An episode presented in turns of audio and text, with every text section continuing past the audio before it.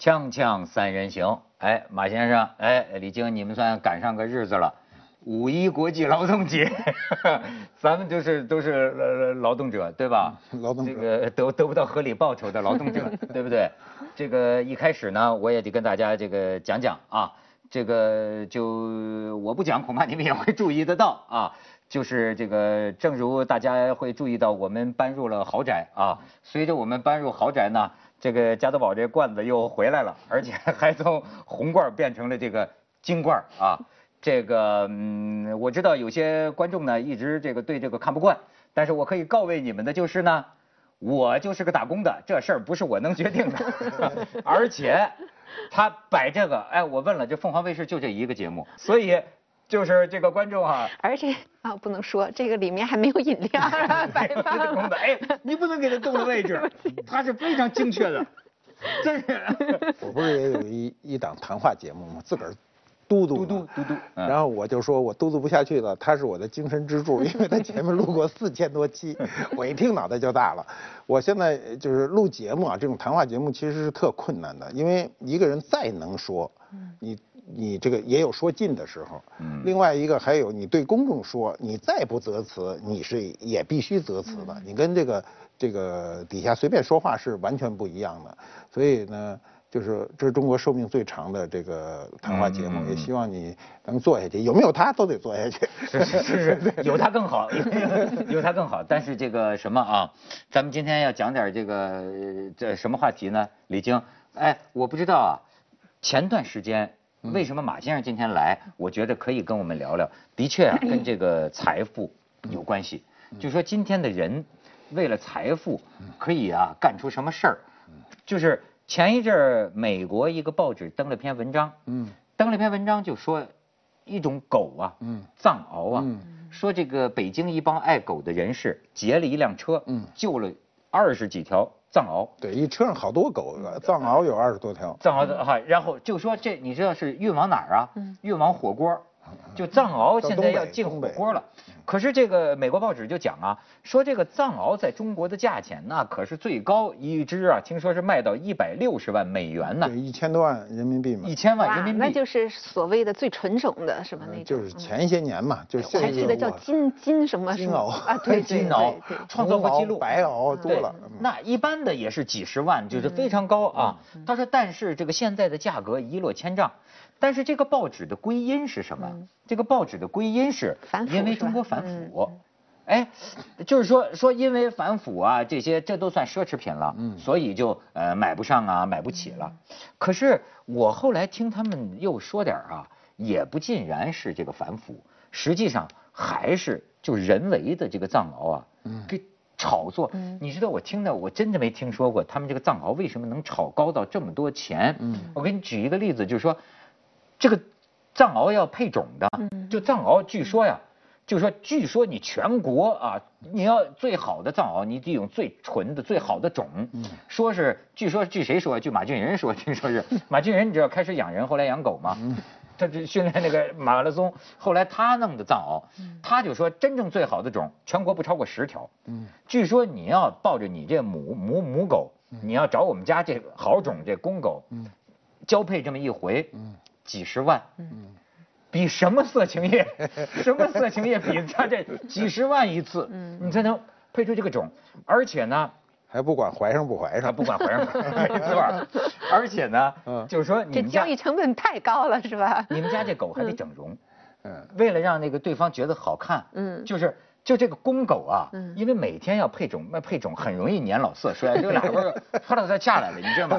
下来，然后到整形医院啊，给它拉皮儿，也得打肉毒素吗？肉毒素，弄的就是脸都僵了，就是呃，就是注射了硅胶，嗯发现有些啊藏獒注射硅胶，为了让它显得这个丰满。丰满，注射硅胶，嗯。然后呢，就是这样的话配种的看着好好好看一点，就多给钱。那能给多多给钱，这是只是啊万千招数当中的这么一招，所以他们说现原来西藏养藏獒的，现在就呃那个关张了一半了，就养不下去了。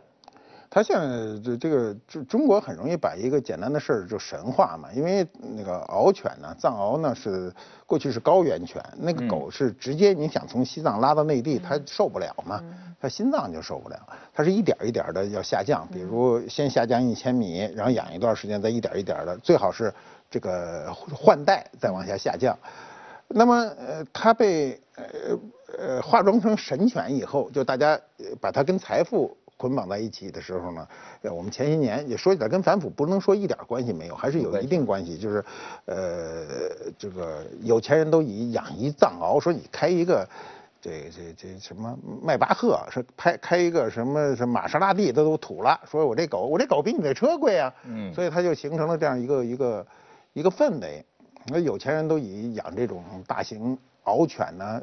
这个这个为荣，但是他忽略一个问题，你知道这种大型犬在国外是有限制的。嗯，国外养烈烈性犬啊，都是要你负那责任，未必你能承担得起。如果这个犬伤了人，那他肯定要负这个法律责任的。我们现在就已经有多起发生獒犬咬人、咬伤人，也有关系，也有致死的嘛。啊，那个那狗我去看过，非常的大，叫起来那声音都是嗡嗡的啊。结果呢，就中国人呢，就是是，你想一个。一个假钞随便不是随便印啊，就到处能看到假钞的地方。你假钞是最难的了，国家用最高科技印的钞票就是怕你仿嘛。假钞都能仿的时候，你说那狗它不作假吗？那狗怎么作假？第一招是先换种，就是獒犬呀，它爹和它那爹都是洋人，洋犬。一个是高高加索犬，一个是圣伯纳犬，就是大犬，大型犬，而且也是那那那种样的。说起来也是，就往上涨，祖宗都是跟獒犬有关，所以配种配下来那犬就个儿大。嗯，高加索犬特大个儿。那还是藏獒吗？它不是，但是你看着是，它比那个藏獒看着还漂亮呢。不是有外行吗？有内行土豪，还有外行土豪呢。内行卖外行不就完了吗？对对对。呃，然后呢，就把这个犬越炒越高。但是它有一个好处是什么呢？现在这种。这种这种獒犬哈，有的经过这种改良，它脾气好一点。过去那个藏獒啊，脑子比较单一，它就一生认一个人嘛。嗯，就是你一旦把它养过，据说超过八个月就不能再换主人了，再换主人就很容易发生危险。那么这种被改良过的呢，相对来说换就换了，它本身就臭皮囊。你看，我看他们拉下来犬准备做火锅料的那个，那俩女的上去就又扎针又干什么给体检，那个狗待着啥事儿没有，对吧？你赶上那个藏獒，它根本它不可能，你你你弄它，那么生人不可能动的。嗯。所以它这个，它在整个这个这个犬的这个培育的过程中，就不断的掺假。对，然后就出了，您藏獒最早都是那种黑不溜秋的，是吧？叫所谓铁包金啊，带点黄边儿。后来就是就是这个这个这个黄金啥色儿的，红色的，叫红红红獒、金袄。白袄还有纯白的，那藏獒哪年就出来个纯白的，我都不知道怎么弄的。而且主要就跟你们这古董行里一样，就炒是吧？炒靠什么炒？你得会讲故事。嗯就是说，哎，一般都是说我呀，翻越了到西藏，翻越了几十座大山，挑的那个从牧民手里，对对不不不，那你看那都简单了，就是呃沿途经过了艰难险阻啊，差点把命丢了，还碰见狼群了，怎么这时候突然发现一个什么？嗡的一声，狼就散了，最后那东西给让他找着了，基本都这么个。故事对，就是跟牧民啊同吃同住 三个月，终于把老牧民给磕动感动了，然后把这看家的藏獒给对你说的我怎么这么耳熟啊？这这是这是这是统一标配是吧？标配的故事是吧？哎，你不是还你采访过马俊仁是不是？没有没有是没有，你们没做过这种没有，但是我我我我我跟这个狗没没有 藏獒没有什么交道，但是呃很就是。怎么说呢？就曲里拐弯打过一次交道，这个跟养养犬界的人打过交道。我就记得有一年好像是说狗年吧，然后我们就说赶一个就是呃类似于好玩的，就是说要做中国的名犬系列，然后我就记得我是跑到了那个是昌平吗还是什么，反正有很多那种。那种那种什么狗的养殖中心，对，然后它里面养各种的，有的是带人训练，有的是是是，我见到了各种，然后也是慕名去看那些藏獒，因为那藏獒名气特别大，当时也是知道这个藏獒身价又高是怎么的。但是说句老实话，我个人去看，我就觉得好同情啊，因为你说藏獒，你想象它应该是生活在那雪域高原那么宽广的一个世界，那个世界里本来就没有几个人哈，就是它应该是在那个世界里面，然后你给它弄到那儿，困到一个小笼子里，然后一道锁又一道锁，怕它跑出来伤害别人，然后它真的就是什么犹如困兽，它不叫犹如困，它就是困兽，在那里见到人它就嗷嗷叫，然后大家又在躲着，然后主人呢还得哎过来像那个炫耀性的哎你看看我这有几个，就是这是我的家底。然后呢，哎，就我那时候是大概的知道了一下，就是他们这个才知道这是一个巨大巨大的一个一个生意利益场，对，嗯，哎，就有的人会讲故事，有的人在这个圈里势力很大，没错。然后呢，哎，他就说。就像垄断一样，就我的权是最好的，可能就像您刚才讲的这个标配的故事，嗯，我的这是最好的，你必须到我这配，其他人都是那个那个那个叫什么？对，呃呃杂杂种，对对对，所以呢，呃有一些人哎对其他那个名气大的人很有微词，说他呀就像黑社会老大一样，那个就只有他们家狗好，哎那个其他不懂的人都上他们家配一一的多少钱，然后跟我说你千万不能给他写进去了啊，你不能说是我说的，一说就呃那个神情就真像怕得罪。那个黑老大的，哎，你千万不能说是我说的，那要被某某某老师知道了，那我在这里怎么还混下去？然后还不放心呢，我记得我都写完了，还打电话给我，一再嘱咐说你有没有提到 这个我跟你说的？是个江湖啊，真的是个江湖，我才知道，哎，他他真的是很怕。按我来看，他自己的那个那个养狗那个厂已经够大了，但是提到这个这个那那位老大的名字，哇，提的就是说你千万不要。不要把我跟你说的写进去。就这个，当年就是也故事啊，编的故事就能变成真的。嗯。最后当年说有有一个藏獒叫什么天龙啊，还是叫什么龙，我忘了。天龙八部。这 天龙八部，这就是这个，这就是这人很能炒啊。呃，说当时真的是就是七百五十万，呃，加一辆宝马，那差不多就是哎，我有印象，嗯。卖不卖？就真的要买啊？但是最后他也没卖。就对方说出了这个价，他也没卖，没卖。呃，前一阵记者采访他，就说到底那个那个天龙上哪儿去了？他就是对，就是最后可能也承认了，就是因为价钱也下来了。就实际上这个天龙和其他论堆儿一堆藏獒，算两百万。哎，你知道我我听这种新闻，我有时候心里特别不好受。我也养小动物，但是我养猫啊，但是父母也养狗，我就我就是从这个，我就觉得我们人有时候真是挺无情的。你你你，比如我们自己养小动物，我要是这种感情的来话，你很难舍得去给它去做交易，然后甚至就这么送到屠宰场。我是觉得人呢，真是我从一看到这种新闻，我是觉得你真是为了钱你。他因为怎么一点点的这种这种基本的感情都没有。你养宠物是根本就是两回事儿，它本身就是一个生意。对对。因为这个。但是生意，我想养长了也有感情嘛？那狗天天看它。没有，它没有，那是没有这感情啊。那有，那就是钱，在他眼里就是钱，他给这个狗能天天吃安眠药，为了让它长肥了。你这长长肥，他们说现在就是弄的有一个藏獒啊，就是它身上这个肉啊，这个皮呀，一揪起来已经能揪三十多厘米。你干嘛呀？就剩个皮囊了，就是里边都是虚的，就没有钱喂它了，是吗？对对，它就就就就就不是打激素啊，还打安眠药的折腾的，就弄成这么一个虚的皮囊。哎，于是现在开始什么了？就剥了那个藏獒的皮啊，还能卖五百块钱一张。哎 呦，这这太 你看，据说是这个中国藏獒做大做强的，就就是马马俊仁嘛。马俊仁接受采访，你看他说的，就是说，他说在他看来。这个今日藏獒市场，他他觉得藏獒也养不起了，他他他这个藏獒大王他也养不起了。但是你看他说的原因是什么？让一只公狗一天配七八只母狗，直接就废掉了。不是，他这个 就他现在就这种，因为猫犬呢作为宠物呢，它变成一个生意以后啊，原来过去中国人不知道这是个生意，嗯，做成生意以后呢，他们其实忽略了猫犬的这个繁殖能力，嗯，繁殖能力是非常强的。猫三狗四，理论上讲猫啊。就是一个多月，一个半月，它是按照这个这个俩月算的啊，就翻倍算的。就是猫大概怀孕四五十天，狗六十天它就生，有的那狗一生生一窝子，有的一生生七八个、五六个都很正常，所以它繁殖能力会非常强。如果这么高的价值，那比开汽车厂容易，对不对？你汽车厂生产一个汽车都费劲，你才卖多少钱？所以它很快就会饱和。这个饱和不仅仅是呃这个藏獒，因为藏獒受社会关注，你到那个。这个这个呃，北京通县的那个狗场去看啊，我去看过，我特别喜欢这些事儿。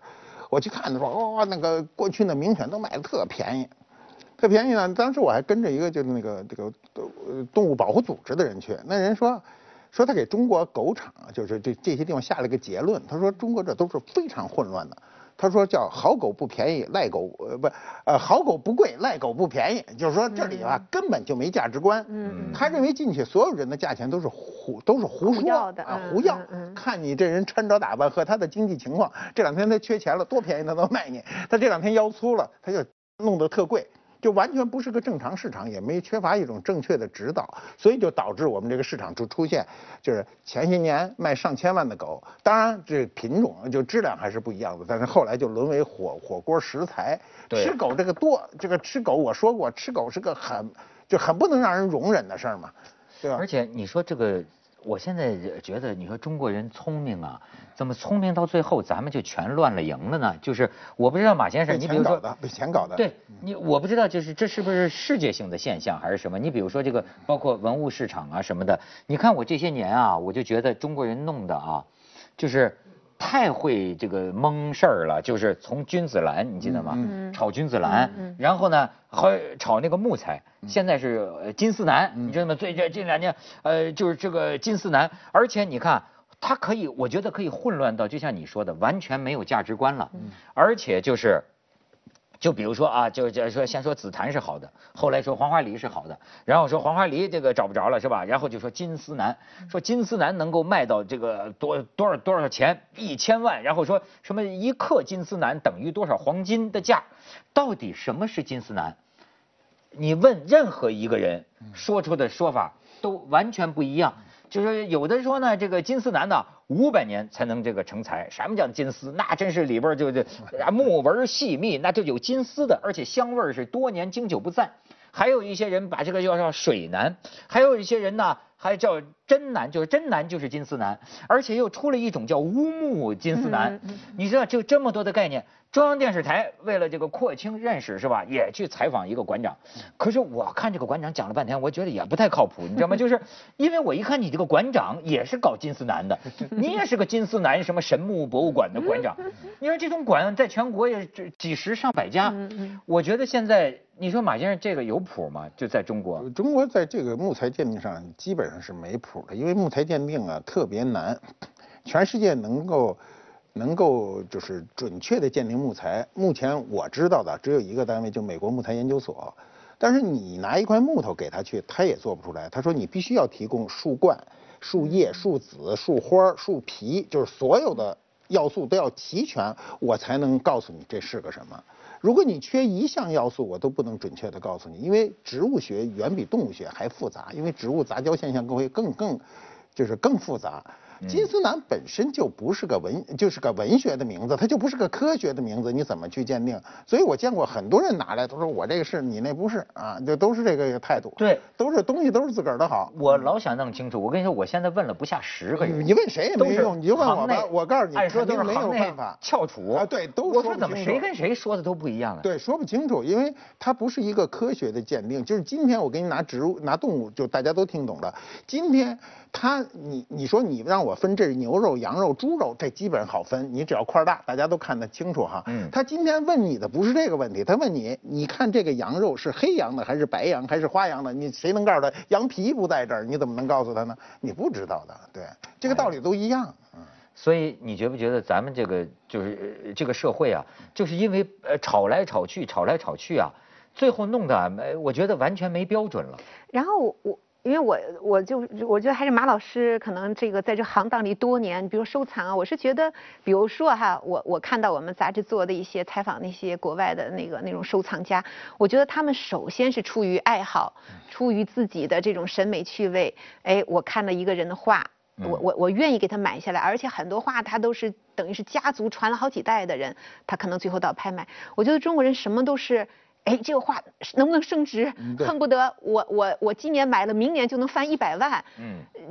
什么都变成了一个利益的一个一个一个载体了，我就觉得这个很很可怕。然后你比如说炒，在我记小时候叫什么红茶菌是什么来着？八糟，什么君子兰，那时候不都疯狂君子兰？然后我那天我就想起来那天很好玩，什么我在家里一翻，我说没有茶叶了，翻一个什么普洱茶。哎呦，我说这好，好像前几年普洱茶好像是不是也说得得得挺贵的吧？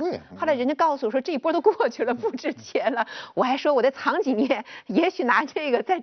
再再卖点钱。普洱茶那波也过去了是吗？都过去了，都过去了。你说这个说的这个例子就很好。你看那天我就跟人聊，就有一个，你比方说啊，假如说你在英国或者说你在法国，嗯，比如说红酒，嗯，你即便说不太懂。你大概也知道，比如说这个这个勃艮第的，比如说有一种叫 Grand Cru，这是顶级的啊，它有一个好像大致大家能公认的一个标准，对一个价位。但是你说你买茶叶，你去中国任何一间茶叶店，你知道你知道什么是真的好的吗？你能相信它标的价吗？因为谁都能给你讲出一个标准。嗯，没有标准。现在所有的茶叶都有这个问题，就是一个新的。流行的品种出来的时候呢，都是第一波非常好，质量都会迅速下降，然后迅速掺假。呃，究竟怎么掺的假？有的我也不是很清楚，但是我知道它肯定掺假。你比如我们，呃，这些年喝的这个茶叶里啊，我们不去涉及到某一个品牌哈，它那个茶叶会变得奇香，就是你沏一壶茶，这个屋子特香，这种茶全是有问题的。是加了那些人工的它不定加什么了，就是它不可能香成那样。咱咱也不是过去那茶都得你凑上去闻，说这有点香味儿。而且我觉得你比如说就从产量上来讲，它也不可能啊，不可能那么多，那么多，对呀。我现在。哎呀，说那个就那么几棵树，然后那几棵树，这个这个，我我就恨不得每个人都过来，哎，这个我买的什么什么什么哈，我说就那么几棵树，怎么你们都能买到？连这个也是故事的一部分呢。好几个弄茶叶的就说这一年就出十几两啊什么的，可是你要碰见十个人跟你说一年就出十几两，这个是每人都拿点给你是啊，都是这样。枪，我现在觉得我们的人文环境坏就坏在这儿，就是没有任何人，就生人之间能提供信任感。就是你你没有啊，你信谁呀？谁也不敢信啊！你好容易信一个人，你就上上一当，就是天天上一当，当当不一样。天天上一当，当当不一样。对，所以中国人最讲究活在当下，活在当下。